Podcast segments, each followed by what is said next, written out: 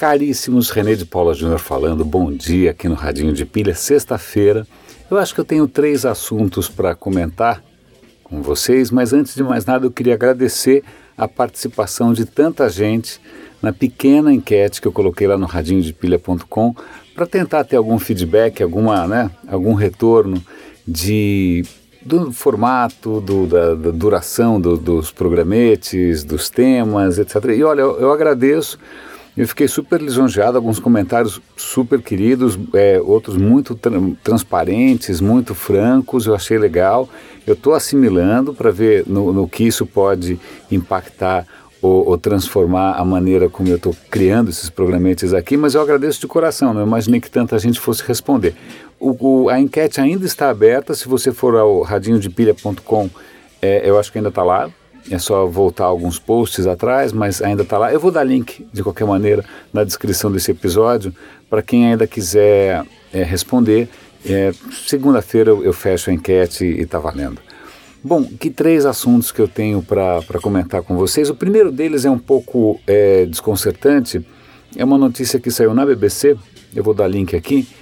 Na China, é, eles usaram inteligência artificial para fazer um experimento meio sinistro eles pegaram a, essa inteligência artificial é, é especializada em reconhecimento facial e mostraram para ela, olha, essas são fotos de criminosos, ok?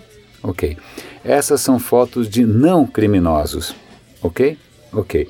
Depois de treinar essa inteligência artificial, eles pegaram um outro conjunto de fotos em que criminosos estavam misturados com não criminosos, para ver se essa inteligência artificial era capaz, de alguma maneira, de identificar, de reconhecer quem ali era criminoso e quem não era. Batata, a bendita inteligência artificial, ou no caso maldita mesmo, teve uma, um índice de acerto de quase 90%, 89%.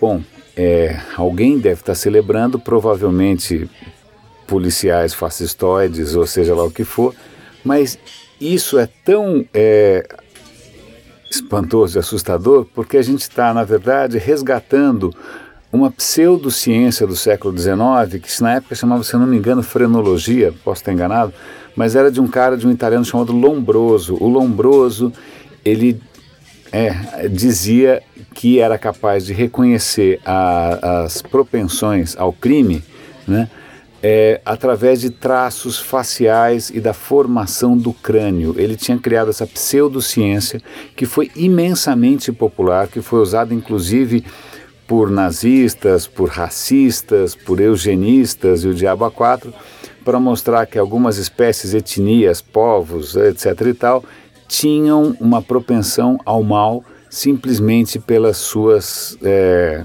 características cranianas e faciais, o que é um absoluto delírio. Um absoluto delírio. Isso não tinha o menor fundamento científico, mas isso deu origem a coisas pavorosas. Eu não preciso nem lembrar como o século XX começou mal. Né? E o que a gente está fazendo agora é dando. Se antes você tinha um verniz de pseudociência, agora você tem um verniz de inteligência artificial. Isso parece filme ruim, parece distopia de ficção científica. Né? Agora imagina se por acaso eu sou parecido com algum gangster, né? daqui a pouco eu vou ser parado na rua e preso, porque afinal se eu sou parecido, é, então provavelmente eu vou fazer as mesmas coisas. Né? Então, isso só para mostrar como inteligência artificial, sem um questionamento ético mínimo, é, pode gerar distopia. E quando você está falando de países como a China, que não tem o menor compromisso né, com direitos humanos, não tem o menor compromisso com transparência, não tem o menor compromisso com democracia, isso é realmente assustador. Espero que a repercussão internacional faça os caras repensar essa história, o que eu duvido. Agora, voltando para a questão de parecidos, um outro tema extremamente interessante, esse saiu na Technology Review, é o seguinte: imagine que você tem dois irmãos gêmeos. Um desses irmãos gêmeos decide fazer um teste genético e vai abrir o DNA dele lá para a ciência. Tá, meu DNA está aqui para todo mundo ver. Aí o irmão gêmeo fala: Não, senhor, ué, o meu DNA é igual ao seu. Né? Se você abrir o seu DNA, você está abrindo o meu também. Qual que é? Né? E a pergunta é: a quem pertence o DNA? Ele é só seu? Essa é uma questão muito interessante, porque um outro cenário possível é o seguinte: você é pai, né, de sei lá quantos filhos, dois, três filhos, e aí você também resolve fazer um desses testes genéticos e resolve deixar ali o seu DNA aberto para a ciência.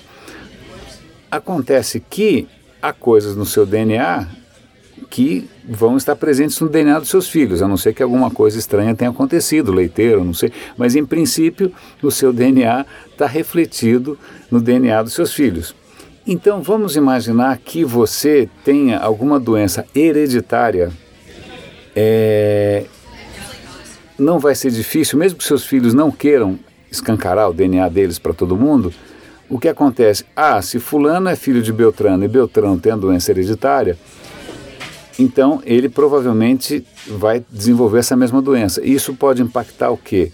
Desde chances de emprego até o custo do seu seguro saúde, até, sei lá, estigma social, eu não sei. Né? É lógico, isso é um exercício intelectual, mas é interessante perceber como essa questão do, do a quem pertence o DNA é intrigante. É bastante intrigante, porque o impacto deixa de ser, não é só uma decisão pessoal sua. Né? Na hora que você expõe o seu DNA, ou você, né, ah, não faço questão, eu conheço várias pessoas que já fizeram esses testes, tipo do 23, 23andMe, eu não quis fazer esse teste genético, eu conheço pessoas que resolveram fazer, ah, eu não me importo. Ok, você não se importa, mas e o seu irmão, e o seu pai, e os seus filhos? Né? Você, é uma informação ali que, que, que tem repercussão. É um, é um questionamento interessante. E por último, um serviço é, extremamente interessante que chama desit.me, D-E-S-E-A-T.me. É, eu vou dar o link aqui na descrição também. É um site que se propõe, é um serviço que se propõe a descadastrar você de todos os sites em que você estiver cadastrado, o que pelo menos ele consegue identificar. Então a ideia é que você consiga se deletar da internet em um clique só. Eu fiquei curioso e resolvi fazer um teste. Eu entrei no site dos caras, a interface não poderia ser mais simples, a interface é absolutamente minimal, mínima. E o que, que acontece? Vocês, eu me conectei usando a minha conta do Gmail, do Google. Tá? Ele começa a pesquisar quantos sites você está cadastrado.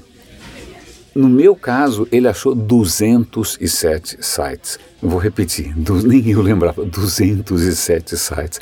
E aí ele tem uma interface meio gamificada, meio bacaninha, para você ficar escolhendo assim, eu quero manter esse cadastro, quero deletar esse cadastro, quero manter esse cadastro, né, para você ir fazendo isso aos poucos, né, para não ficar louco. Moral da história, eu não, não resisti e fiz um, um, filtro ali, praticamente 50 das contas, eu, eu, eu já nem lembrava mais o que que era, né, eu podia tranquilamente me descadastrar. E aí o que acontece? Ele não descadastra para você, porque também aí já seria esquisito, né? O que ele faz, ele linka você para a página correspondente de cancelamento de conta. Então, você quer tirar sua conta do Uber, você clica lá em Delete My Account, você vai para a página do Uber onde você deleta a sua conta. Só o fato dele me é, apresentar a quantidade brutal de contas que eu estava cadastrado sem me lembrar, sem saber, eu já achei utilíssimo. Então acho que vale a pena você dar uma olhada lá e ver em que contas que o seu e-mail está cadastrado e que você nem lembra mais. Tá? Espero que isso tenha sido útil. Já arrumei uma diversão para você no final de semana. Sexta-feira, aproveite o mundo offline de preferência e até segunda-feira. Grande abraço.